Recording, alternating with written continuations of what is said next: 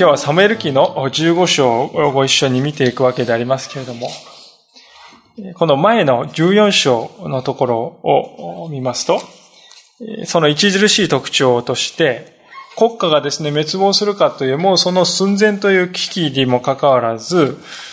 サムエルのですね、預言者サムエルの名が一度も登場しないという、そういう顕著な事実があるとこう申し上げました。で、それはですね、サウルがサムエルに聞こうとしなかったということを表しているのであって、また主が立てた預言者のサムエルに聞かないということは、主に聞かないと。そのことに等しいんだとこう申し上げました。まさにそのことのゆえに危機が行われ、引き起こされたわけですけれども、しかし、ヨナタンの信仰によってその危機は回避されたというわけであります。でそう、その後に今日の15章があるわけですね。おそらく14章から数年ぐらいのですね、時が経っているんではないかと、こう仲介者たちは言っていますけれども、サムエルはここでですね、サウルのところに来てもう一度、サウルにチャレンジしております。えー、それが一節ですね。サムエルはサウルに言った。主は私を使わしてあなたに油を注ぎ、その民イスラエルの王とされた。今、主の言われることを聞きなさい。今ってですね、あえて入ってるんですね。これはサムエルがですね、あなたは、サウルさんあなたは今まで主の声を聞こうとしてこなかったけれども、今は違う。今からは違うんだ。今はもう一度主に立ち返りなさいってですね、そういう促してチャレンジした。神様はあなたを招いておられるんです。これに応答してごらんなさいってそういうことですよね。主の言われることを聞きなさい。こう言うんです。神様はここでサウロに、あなたに油を注いだのは一体誰だったのか？それは私ではないかであるならばあなたは誰の言葉に聞くべきなのか？それは私ではないかそう思い起こさせようとしているんですね。サウロを選んだのは神様であります。はじめのサウロはですね、本当に小さい、自分はですね、何もできないと思っていて、物陰に隠れてですね、人々の前に立ちたくないというような人でありました。でそのようなサウルを選んで油を注いで王としてくださった。それは神様である。だからこそサウルには何よりもですね、神の言葉に対する従順が求められるということですね。だから、今、主の言われることを聞きなさいとサムエルは言うんです。神様によって王とされた。まあ、この人間のですね、王国で、まあ、ナポレオン、以前言ったことはありますけど、ナポレオンは自分ですね、自分の頭に、こう、冠を置いたというね。自分の力で王にのし上がるというのがこの世の王ですが、しかし、イスラエルの王は、主によって油注がれ、主によって任命され、主によって王とされる。それは主に聞く、いつでも主に聞く王であるべきだということなんですよね。で、そういうふうにしてですね、えー、神様がサウルにですね、命じられたのは一体どういうことなのか。二節ですが、万軍の主はこう仰せられる。私はイスラエルがエジプトから登ってくる途中、アマレクがイスラエルにしたことを罰するとこう言います。罰するとこう書いてありますと、なんかこう非常に厳しく聞こえますけれども、実はこの罰するという言葉はですね、元々の言葉では、注意深く調べるとか、帰り見るというですね、意味で多く用いられる言葉なんですね。ですから、ある仲介者はですね、有力な仲介者はここで、罰するとこう訳すんではなくて、覚えているとこう訳すべきだとこう言っております。神様は忘れずに覚えているのだとこう言うんですね。で何を覚えていたのか。ここで歴史がですね、大事になってくるわけです。そもそもアマレク人というのはどういう人なのかというと、エサウのですね、孫の、の、にアマレクという人がいまして、そのアマレクという人の子孫がアマレク人ですね。で、この人たちはカナンのですね、地のですね、南から、またシナイ半島のこう飛び出しているその辺りまでのですね、地域をこう支配していた民族でありました。で、この人たちはですね、イスラエルがエジプトからですね、脱出してこう出てきたときに、このイスラエル人の前に立ちはだかってですね、戦いを仕掛けた、そういう人たちであります。一番ですね、アマレク人との戦いの中でよく知られているのは、モーセがですね、こう手を挙げて祈っている間は、イスラエルが勝利していたというですね。しかし、おろすと劣勢になっていたという、あの戦いであります。で、そのことが出エジプト記の17章という時に書いてありますちょっと見たいと思いますが、こう書いてありますね。出エジプト記の17章であります。第3版の聖書では126ページ。第2版では115ページか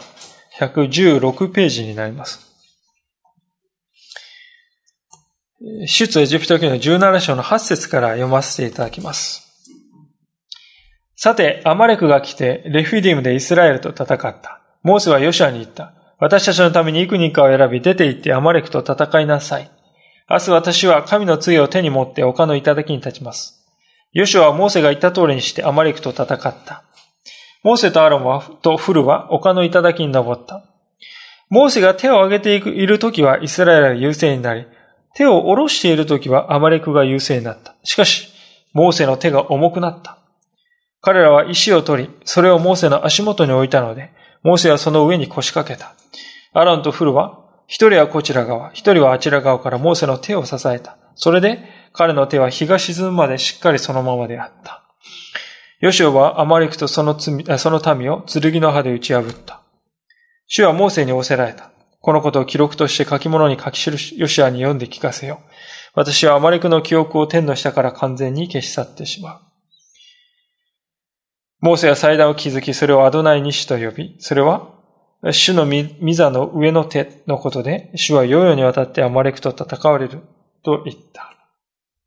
まあ、こういう出来事があったのであります。400年も前の話ですけれども。で、この戦いで注目されることがありますが、それは普通の戦いではないということなんですね。これは祈りの戦いであったということです。モーセが祈りの手をですね、こう上げている。その時はですね、イスラエル優勢で、疲れてきてこう下ろし休むとですね、モーセ、イスラエルが劣勢になるっていうですね。そういう事実からもこれは明らかなんです。つまりこの戦いは、人間の戦いではなく、主の戦いであるということです。主に祈っている時のみ、イスラエルはですね、勝利できるということを表している。象徴的に表しておりますね。で、このことはですね、イスラエルがいざカナンにこう入っていくときになると、もっともっと顕著な、顕著になっていきますね。例えば皆さんよくご承知のエリコのですね、街を攻略するときのあのですね、出来事を皆さん覚えておられるでしょう。城壁の周りを契約の箱をですね、担いで7回回る。そういう命令を神様は発せられるわけです。もう明らかにですね、奇想天外ですよね。一見するとですね、こう回るってですね、無意味じゃないですか。回ったところで何かですね、起こるわけでもないでしょう。ところがですね、無意味かもしれないし、そう思う人もあるいはいたかもしれない。しかし、主がそう言われるのだからと、それに従った時に、あろうことか、城壁が崩れ落ちる。で、エリコっていう街はですね、皆さん、これは考古学的にはっきりと知られていますが、世界最古の街での一つでありますよね。紀元前6000年頃にはもう町ができていたというね、非常に古い歴史のある町で、発掘するとですね、もう破壊されては建て直し、破壊されて建て直し、最後の城壁はですね、数メートルにも厚さがあるようなですね、強力な町であります。で、それが発掘によって分かっているんですね。で、そういうような城壁はですね、声のみで倒れたということです。で、まさしくこれはですね、普通の戦いではない。神の戦い、主の戦い以外の何者でもないということなんです。で、これからサウルがですね、今日の歌詞で望もうとしている戦いも、主の戦いであるということでしょう。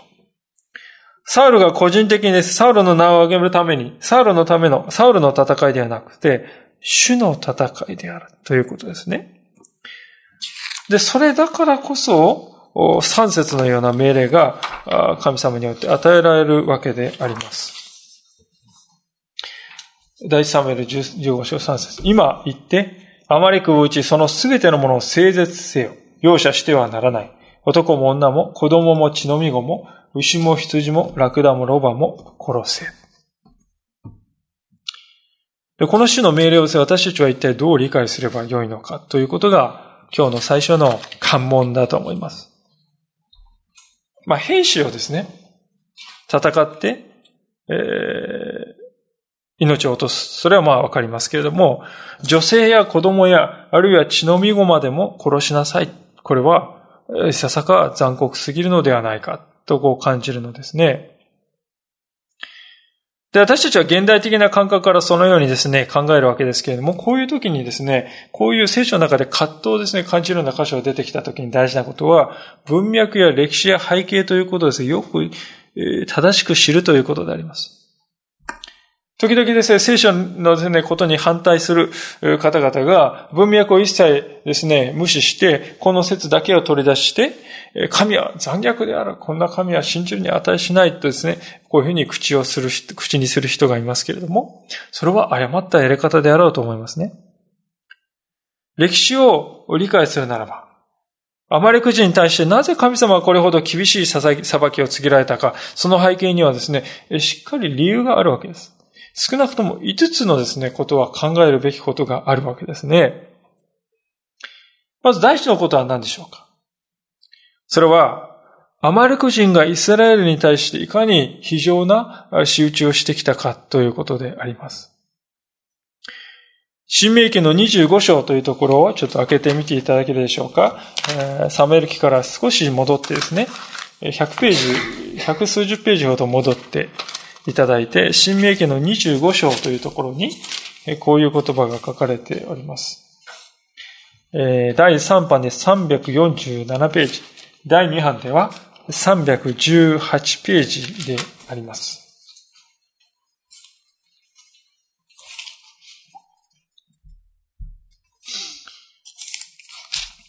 25章の17節、新明記25章の17節をお読みします。あなた方がエジプトから出てその道中でアマレクがあなたにしたことを忘れないこと。彼は神を恐れることなく、道であなたを襲い、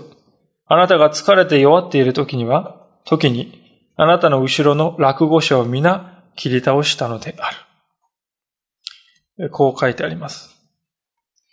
もともとイスラエルがですね、エジプトを出た時、どこを目的地にし目的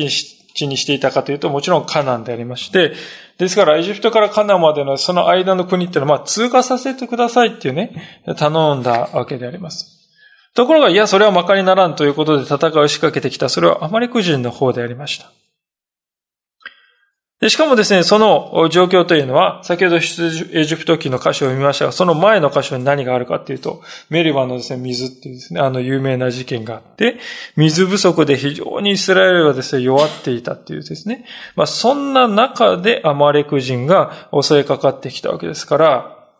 で、その時に当然ですね、イスラエルにもですね、女性や血のみ子といった弱い立場の人々はですね、大勢いたんですが、そのもう言われ果てた中で戦いが起こり、混乱の中でですね、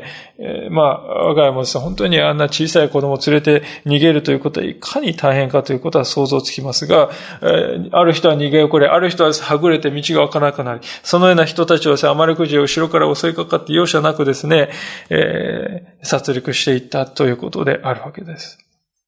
で、神様はそういうアマレクの振る舞いに対する裁きを今、私は行うのだと、これが一つの理由でありますね。第二に考えるべきことがありますが、それは、この当時と、また現代とでは、人権に対する考え方は根本的に異なるということであります。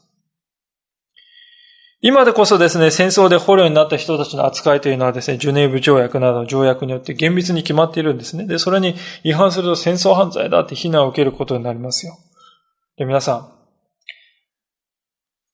3000年前のですね、話であります。もちろん、そのような条約と呼べるようなものはありません。当時の世界で戦争に勝った国というのは何をしたかというと、戦争に負けた国のですね、生き残った人々はすべて根こそぎ奴隷にしてですね、引いていくわけであります。まさにそれが起こったのは、イスラエルに対して起こったのはですね、あのバビロンがですね、イスラエルに来て、イスラエルの人々をですね、皆奴隷としてですね、バビロンに連れ去っていった。まさに同じこと。あれはですね、皆さん特別なことではなく、当時のですね、戦争が起こった時の結果としては必ず起こることだったわけですよね。当然その時に女性や子供だからといって容赦はされないわけであります。人々皆ですね、鉄の手かせや足かせをつけられて、位の高い人になると、まあ、ゼデキアとかいうですね、ゼデキアという王様は目をくり抜かれて、何百機ものです。灼熱の砂漠の道を鞭打たれながら、倒れたならば鞭打たれてですね。そうやって引いていかれるわけです。で、引いていかれた先でもですね、本当に厳しい労役が待っているわけですよね。人間が人間のように扱われるということはとても期待できない。ですから当時の世界においてですね、戦いに負けるということはある意味では死ぬよりも辛い未来と言ってもよかったと思うわけです。でそういうような時代背景において起こっていることだということを私たちはよくよく知っておく必要があるでしょう。ですから、一概です一律に私たちはこの現代のこの感覚ですね、聖書の中を見て、これは現代的感覚に照らしておかしいということはですね、えー、ちょっと控えなくてはならないでしょう。前提が違う。時代が違う。そのことを私たちはよくよく理解していなければならないと思いますね。三番目に考えるべきことは、イスラエル側から見たですね、この利益、あるいは不利益ということも私たちは知っておくべきでしょう。先ほど戦いに負けるということは実に悲惨なですね、将来が待っているとこう申し上げましたが、それはですね、裏を返せば、戦いに勝った側にはですね、もう膨大な奴隷やですね、膨大な家畜や膨大なですね、財産が転がり込んでくるわけですよ。で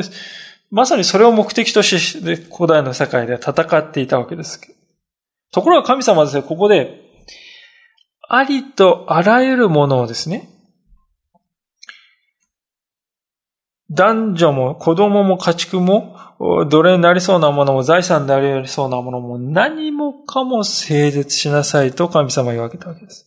で、これはイスラエルの立場から見るとですね、自分たちは戦うわけですから血を流すわけですが、血を流すのに何一つ見返りはないということなんです。非常にイスラエルから見ると厳しいですね、話であります。で、なぜ神様はこういうことをですね、言われたかというと、神の裁きとしてですね行われることが、イスラエルを太ら、声太太らせるようなことがあってはならないとこう考えたからであります。だからこそ神様はですね、サムエル記のこの15章の3節容赦してはならないと言いますね。容赦してはならない。これも私たち葛藤を感じますが、これは何もですね、鬼になれってですね、そういうことを言ってるんではないのです。この容赦してはならないというのは、惜しんではならないという意味であります。実際ですね、9節はですね、惜しむっていうふうに訳されている言葉は、実はこの3節の容赦するっていう言葉と同じ言葉であります。ですから、神様はですね、この3節容赦してはならないというのは何を言っているかというと、あなた方は、ああ、これはせっかく財産で、この奴隷として引いていけるのになっていうですね、そういうようなですね、もったいないなっていうですね、そういうような思いをみじんも起こしてはいけないっていうことなんですよね。欲に対して知りなさいということです。あなた方は財産や奴隷といったものに心を奪われてしまうのではなくて、あくまでも主に対して忠実でありなさいということを主は望んでおられるということですよね。ですからイスラエルの立場からすると戦ったのに何一つ報酬がないという、この何ともですね、えー、厳しいことですが、それは神様だけにより頼みなさいと。そういうことなんですよね。で、このことをですね、もうちょっとですね、別の角度から見ると、4番目に覚えたいことはですね、アマレク人がもし残ったならば、イスラエル人の中に偶像礼拝を持ち込み、そしてイスラエルが神様から離れていくであろうということを神様は危惧されたということでしょう。で、実際ですね、そういうことが起こっていくわけであります。で、そのようにして残ってですね、その偶像礼拝がイスラエルをですね、堕落に導いていった。神様はそういうことはないようにとここで誠実を命じておられるということですね。で、このことはしっかりと覚えておかなくてはならないことだと思うのであります。そして5番目に覚えたいことは、これは最後に覚えたいことですが、このアマリクに対する裁きが行われるまでに、神様はいかに忍耐なさったかということであります。先ほど申し上げましたけれども、モーセの時代にこう手を挙げたあの戦いからですね、今の今日の会社のサウルの時代まで少なくとも400年の歴史が、年月が経っています。400年前といえば今の日本ではですね、関ヶ原の戦いっていうですね、あの時代ですよね。それほど昔にですね、神様がアマレク人に対して裁きを行うと言われたことが、400年も経ってようやく実現したということです。これは何を意味するかといえば、神様がある意味ではそれだけ忍耐されたということではないでしょうか。アマレク人は、先ほど述べましたようにエサウの子孫です。ある意味でイスラエル人として縁がある。遠いですね。遠縁というですね、まあ兄弟民族のような、そんなですね、民族ですよね。で、しかも神様は悔い改めの機会を400年にもわたって与えておられる。そのようにして与えられた機会を逃し続けた結果がこの日であったということです。神様はこれほど忍耐されたということですよね。そのことを私たちは覚えておかなくてはならない。悔い改めの機会がなかったわけではない。驚くほどの期間があった。その上にこの日があるということなんですね。さあ、そういうわけで、神様からこういう命令を与えられたサウルでありました。その彼は一体どうしたでしょうか今日2番目の大きなテーマは、命令を受けた後の彼の行動のあり方についてでありますけれども、こういうことをしています。4節そこでサウルは民を呼び集めた。テライムで彼らを数えると歩兵が20万、ユダの兵士が1万であった。サウルはアマリクの町へ行って谷で待ち伏せた。サムエルの言葉を聞いたサウルはですね、躊躇しないですぐに応答して動くわけです。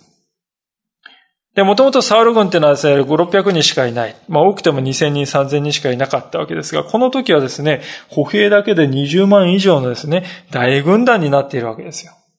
もうこの、著しくですね、イスラエルのですね、体制っていうのは整えられていったわけです。で、ところがですね、この、大体人間ですね、目で見えるものが、大きなものが整えられてくるとですね、大体神様よりもそれに頼るようになるという傾向がありますね。サウルがですね、この20万の軍勢でこの負けるわけないってですね、そう思ったかどうか、おそらく思ったでしょう。それがですね、神の力によって勝利するという意識を失わせて、それがサウルの失敗の伏線になった可能性があると思いますね。人間は目に見える大きなものを持つとどうしてもそれに頼り、神様に頼りたくなくなる。でもです、皆さん、ここで非常に興味深いですね。何かこう、間に挿入のように書かれているんですけれども、サウルとは実に対照的なですね、一段の人々のことが六節に出てくるわけです。それはケニ人という人たちですよね。六節。サウルはケニ人たちに言った。さあ、あなた方はアマレク人の中から離れて下っていきなさい。私があなた方を彼らと一緒にするといけないから。あなた方はイスラエルの民がすべてエジプトから登ってくるとき、彼に親切にしてくれたのです。ケニ人っていうのはですね、鍛冶屋っていうですね、そういう意味があります。おそらく金属加工にですね、長けていたそういう人々だと言われています。で、実はですね、モーセの義理の父親がケニ人だったんですね。で、モーセのですね、えー、義理の父親は、まあ、イテロって言われることもあれば、レイウェルっていうこともありますけれども、このイテロっていう人はですね、エジプトを出た後に、モーセが荒野にいる時もですね、わざわざ訪ねてきて、大丈夫かとこですね、言ってきた。まあ、そういうような友好関係があったわけです。で、おそらくそれ以来の歴史があって、友好的な歴史があって、それでこういう措置が取られたわけですよ。今日皆さん、驚かされることがありますが、それは、検事人たちがですね、サウルのですね、言葉を聞いたときに、いや、そんなちょっと待ってくださいよ、勘弁してくださいよって言ったかというと、そうではなくて、ためらうことなく出てきたんですよね、検事人たちは。で、簡単に一一節で書いてありますが、これはすごいことだと思います。なんといってもケニ人たちはですね、何百年かわかりませんが、住んでいた町をですね、捨てるということですから。町を捨てて出てくるということは自分のですね、苦労し築いた財産も家も大半をですね、後に残して捨ててくるということです。中途半端な覚悟ではできないでしょう。でも皆さん、ケニ人たちは、それだけの犠牲を払っても、なおイスラエルの神の言葉に信頼し、従っていくということ、これは祝福の道なんだと考えたからですよ。考えたから出てきたのでしょう。暗い印象がですね、今日の歌詞は全体的に漂っていますけど、その中にあって、このケニ人たちのですね、本当に率直で真実な応答のあり方というのは、一筋の光をですね、このところに当てているようにさえ、私には感じられるわけであります。で、いよいよですね、こうして戦いが始まってきました。7節サウルはハビラからエジプトの東にあるシュルの方のアマレク人を撃ち、アマレク人の王アガグを生け捕りにし、その民は残らず剣の刃で整絶した。しかし、サウルと彼の民はアガグと、それに肥えた羊や牛の最も良いもの、子羊とすべての最も良いものを惜しみ、これらを整絶するのを好まず、ただつまらない、値打ちのないものだけを整絶した。サウルがですね、勝利したっていうことは非常に簡潔に書かれているわけですが、しかし、サウルがですね、家畜の中で特にこう、超えてですね、美味しそうなもの、よく成長しているもの、あるいはまた子羊、あるいはまたその他の貴金属類な価値あるものなどをですね、火で焼き尽くさないで取っておいた。それはやけに詳しく書いてあるわけですね。なぜ聖書はこれだけ詳しく書かってですね、それはサウルの問題のこれが本質な部分的な部分だったからですね。なぜサウルはこんなことを行ったのかというと、9節でその理由ははっきりと惜しくなったって書いてありますね。神様が誠実しなさいと言われたことを、ものをサウルは惜しいなと思ったんですね。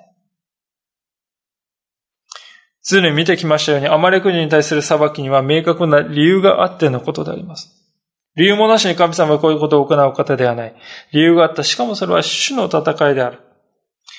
でそのためのある意味ですね、刑の執行官としてサウルが任務を託されたわけです。ところがここで書いてあることはどういうことかというと、執行官が独自の自分の勝手な独自の判断で刑の執行内容を変えてしまったということです。で、しかも、その囚人の持ち物はですね、本来処分されるべきものですが、それをですね、懐に入れてしまった。残されたものを懐にこれはいいって入れて、まあ、着服ということでしょうかね。今の日本でさえもしこれが起こったならば大問題になり許されないことですよ。ところがサウルはまさにその許されない行為を主に対して行ってしまったということなんですね。で、皆さん、この問題は本当に根が深かったわけです。で、それは、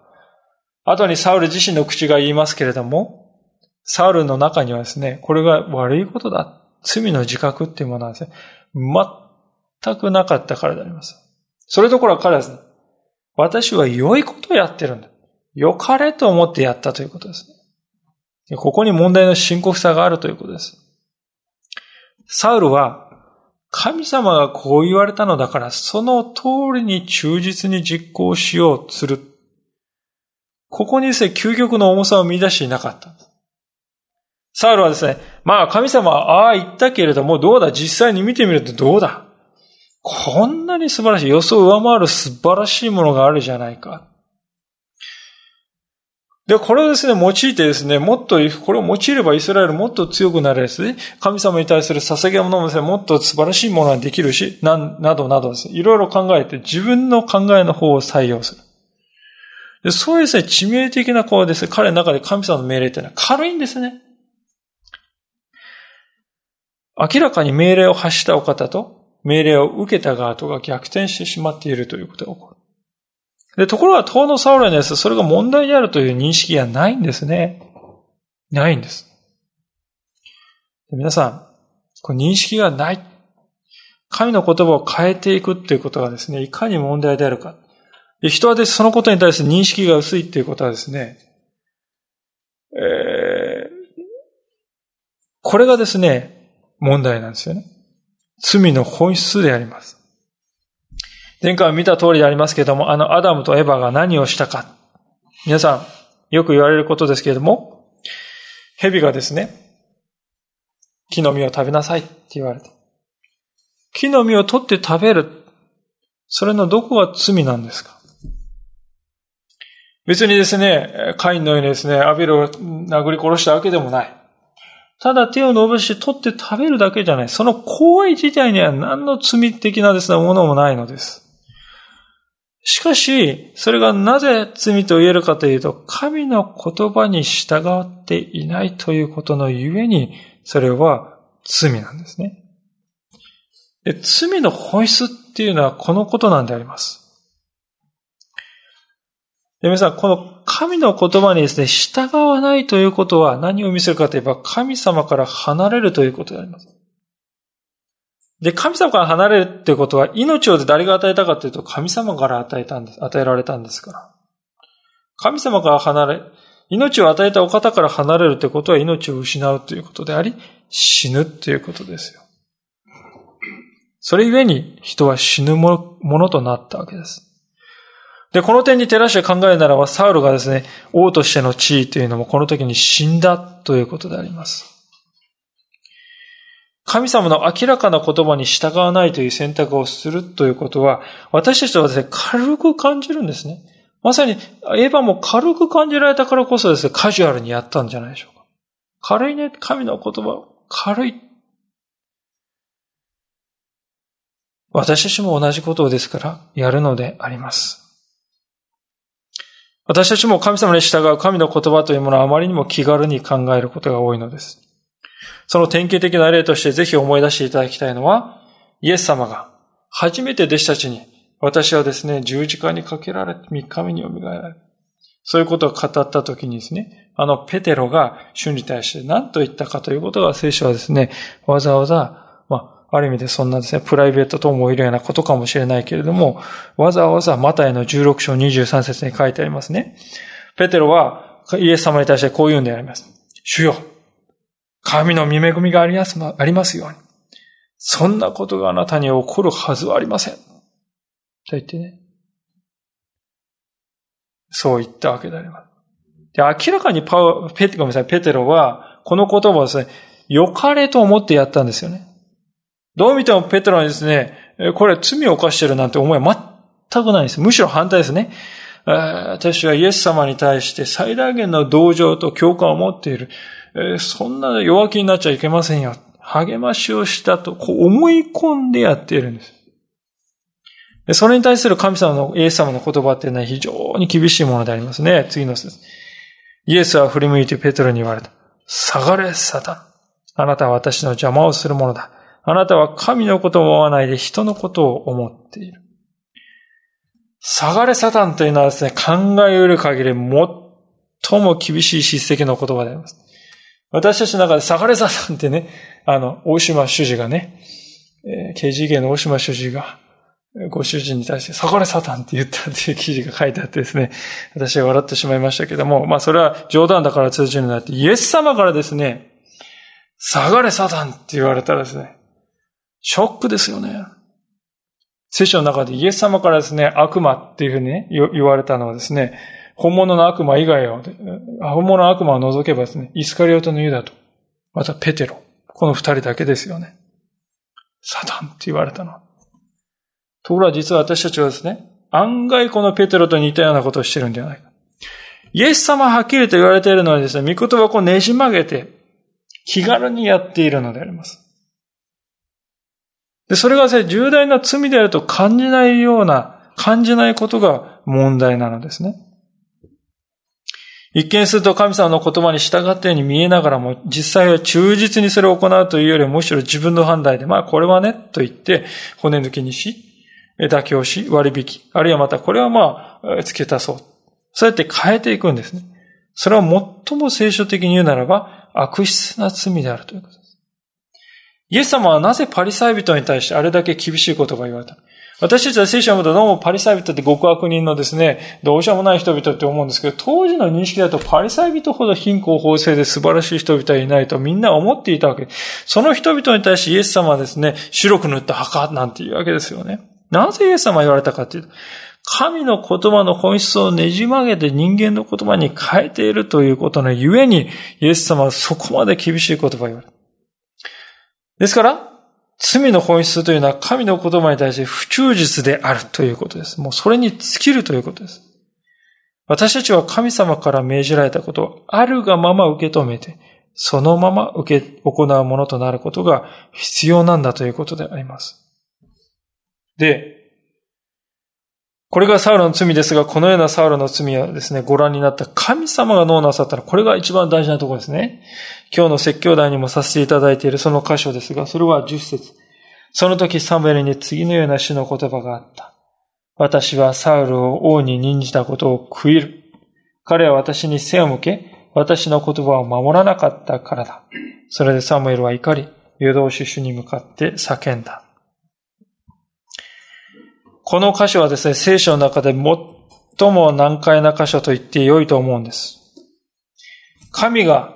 悔いたとね、書いてあるのを見て私たちは衝撃を受けます。大体において私たちがですね、悔いるっていうのはどういう時かっていうとですね、あれやっとけばよかったよなっていう時ですよね。まあ、正しいことは分かってたのにな、なんでやんなかったんだろうな。分かってるのになんであれができなかったんだろうなっていう不甲斐なさやですね、無力感を感じるときに私たちは食い入るわけですよ。当然そこには少なからず判断を間違えたなっていう後悔の念も入り混じっているわけですよ。でも神様はどうでしょうか？神様は完全なお方なんですよね。とすれば神様に判断の誤りなんてないはずじゃないだろうか。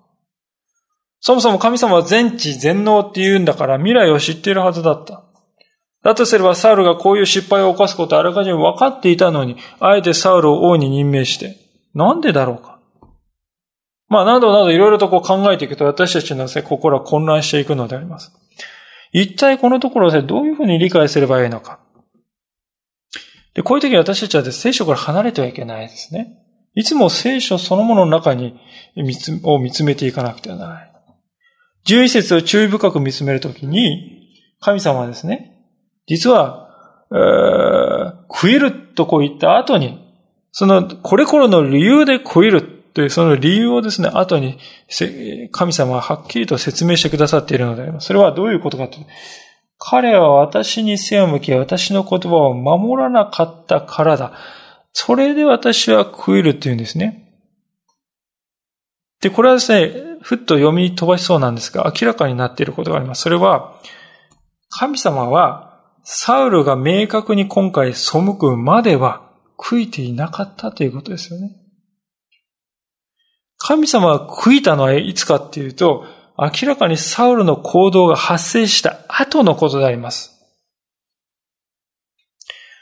ですから決してですね、神様は三節の命令をですね、発する時から、まあ、どうせこのサウルね、背くんだろうけど、まあ、でも一応ね、言っとくかねって言って、まあ一応言っとくけどやんなさいって言って、ああ、ダメだったか、ダメだなって言って、そういう話じゃないですよ。明らかに三節の命令をした時に、ね、発した時に、神様はサウルに期待していたのであります。ところがサウルはですね、本人にはその自覚がないとは言っても、明確にその命令に背いて、で、その結果として神様はサウルを王に任命したことを悔いたと聖書は言うんです。でこれは何をですね、私たち教えているかと言いますと、少なくともですね、私たちで聖書を読むときに、こういう読み方しがちじゃないでしょう。まあ神様はね、どうせ最初から最後まで全部知っていて、運命で決まってるんでしょ私がいつ死ぬかも何をするかもどんな失敗するかも全部決まってるんでしょそういうふうに読んじゃいけないっていうことですよね。もし聖書をそう読むならば、神様あらかじめサウルを失敗を知っていたのにわざわざですね、まあ、なんていうんですか？失敗を知ってるのにわざわざ彼を任命して苦しめたっていうかね。しかも、そしてあらかじめ知っていたその余地通りにサウルが失敗すると、いかにもですね、神様、あーって悔いているような態度を装ったっていうことになってしまいます。で、これは聖書が提示する神の姿でしょうか？決してそうではない。そういう神を聖書は提示していない。私たちの前におられる主はサム、サウルに期待しておられたのです。ところがその期待は見事に裏切られ、明確な不従順が生じたのであります。それを受けて主はサウルを王に任命したことを悔いておられる。傷んで悲しんでおられる。これは非常に大事な事実であります。私たちはですね、しばしば神様という方はあまりにもこうかけ離れた超越的な方として見る傾向が強くあって、ともするとですね、自分の信じている主は私と共に歩んでくださる神なのだということを忘れてしまうのではないでしょうか。歴史をですね、歴史の見方についてですね、例えると、それはですね、よくわかると思うんです。多くの人がですね、漠然とですね、神様という方をこういうふうに見ていますね。神様はですね、スタンドに座っていて、前に大通りがあって、あちらからパレードがビーって進んできてですね、神様はそれをこう、貴賓席からこう眺めて、うんうんですね。そういうふうに歴史をですね、見てるんだっていうですね、そういう捉え方があります。いわばですね、パレードの外にいる神様ですよ。皆さんはいかがでしょうか？私もかつてはそのように考えていたのです。神様は時間を超越したお方で人間の歴史を始めから終わりまで全てを一望してパレードを初めから終わりまで全部見てですね、うんうんうんああ、よくやっとけ、うん、苦しゅうないですね。そういう神様の姿をなんとなくこうイメージしている。ところが聖書は、注意深く読んでいくときにですね、むしろ神様はパレードの外におられるんではないんではないだろう。パレードの中におられて、共に私たちと歩んでおられるのではなかろうかと、そう感じることがですね、多くなってまいりました。神様は外側からパレードをですね、こう腕組みしてですね、まあ、えー、見ているのではない。私たちと同じ地平に神様は降りてこられ、そして私たちと歴史を共にしておられる神である。それが共に歩んでくださる神ということではないかと思うんですね。で、こう言いますと、神様は歴史を外から見ることできないんですかって、えー、言うかもしれませんが、もちろん神様はできると思うんですよ。しかし神様は、そうはされないっていうことでしょうね。神様は私たちはあくまでも共に歩まれつつ、そのただ中にあってパレードのですね、横にいる人々をですね、あちらだ。そうやってですね、ご自分の望むところにそのパレードの列を導いていっておられるっていうことですよね。で、パレードの中をですね、局地的にですね、見るとですね、ああだこうだって、ガンガンガンガンってですね、えー、まあ、反乱とか不従順、まあ、このも、こういうようなことが起こっているわけであります。しかし神様はそれをですね、外から、ああ、また何やってんだかな、しょうがないな、ほれ、ピーとか言ってですね、そうやっているんではなくて、共に経験されながら、ってですね、悩み、痛みってですね、この人間の不従順ということを共に経験されながら、悲しみと涙と忍耐を持ってですね、そのただ中にあってなおも導いておかれるということではないでしょうか。で預言者っていうのはですね、それ一番近くで見てるのは預言者ですよ。11節でサムエルは怒り、夜通し主に向かって叫んだって、これはね、怒ってのは神様に対して怒ってんじゃないですよ。これはまさにですね、神の怒りをですね、彼も感じているのであります。歴史を共に歩んでくださる主のですね、怒りと叫びと涙とですね、えー、サムエルはその場に一番近いところにあって共感して共有してですね、痛いほどですね、感じているんです。それをですね、ああ、主ようってですね。なんで触るわっていうですね、そのですね、悩みですよね。それをですね、主に申し上げているわけですよ。で、こう考えるとき私たちはですね、初めて今日の箇所にある神の悔いということの意味を理解できるようになっていくのではないかと思います。聖書はなぜ神が食えると書いているか。それは、神様が私たちと歴史を共にしておられるということの偉大なる証拠であろうと思いますね。で、ここでですね、本来一見落着にして終わりたいんです。ところが今日の箇所ではありませんけども、29節にあるとですね、ちょっと問題となることが書いてあって、こう書いてある。実にイスラエルの栄光である方は偽ることもなく、食いることもない。この方は人間ではないので、食いることがない。とサムエルは言うのであります。サムエルは神は食えることがないと言います。ところがですね、今日の箇所を見ると、神は食いたって書いてあるわけですよね。え？サムエルは嘘を言ったんだろうか？分かっていて強がって言ったんだろうかあるいは聖書が矛盾している書物なんだろうかいろいろこう考えるわけですが、結論から言いますとですね、そのどちらでもないのだということです。ある仲介者はこの問題を見事に解決しております。こう述べているんですね。我々が神が変わることがないということと、神には自由があるということの間にある緊張をどう解決すべきか。それは、ここには提示されていない。おそらく、このパラドックスこそが本当の真実を表しているのであろう。つまり、神はご自分の御心を変えない。それでも神は御心を変えるということである。このパラダクスが恵みになる、そういう文脈もある。それは、神は決して死音を忘れることができないが、神はご自分の民の罪をすべてお忘れになるということにおいて明らかである。とこう言うんですね。神様は死音を決して忘れないって言ってくださる。しかし、その一方で、私はあなたの罪を忘れるとも言ってくださるわけです。で私はですね、この文章を読んだときに、初めて今日の箇所をですね、理解できたような気がしました。で、同時に思わされたのはですね、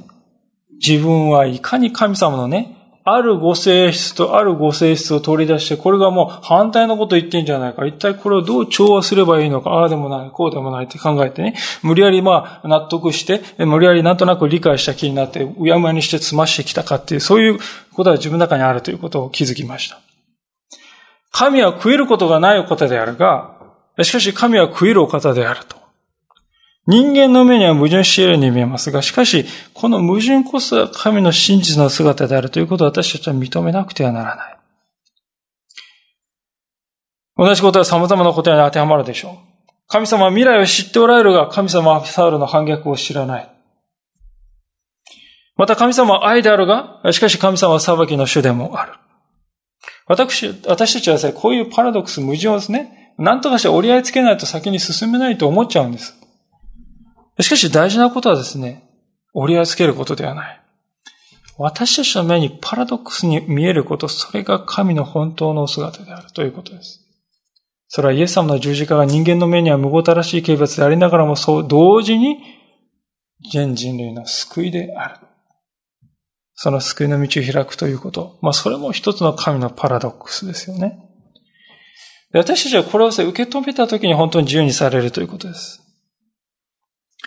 サウルはですね、しかし、自分の考えを持って神様の御言葉とは違うことを行ったのです。ある意味で彼は心の中で勝手に折り合いをつけてしまったのです。神様を理解した。神様も喜ぶに違いない。私のこれしたことはいいことなんだ。神様も喜んでいくに違いない。勝手に神様を理解して気になったのです。いや、神様が行うこう言ったけれども、それ以上に私はいい案を持っているって、そう思ってしまったのです。そこに落とし穴がある。サールは誰が自分を王としてくださったかを忘れたということです。で、しかし実は私たちも忘れているのではないか。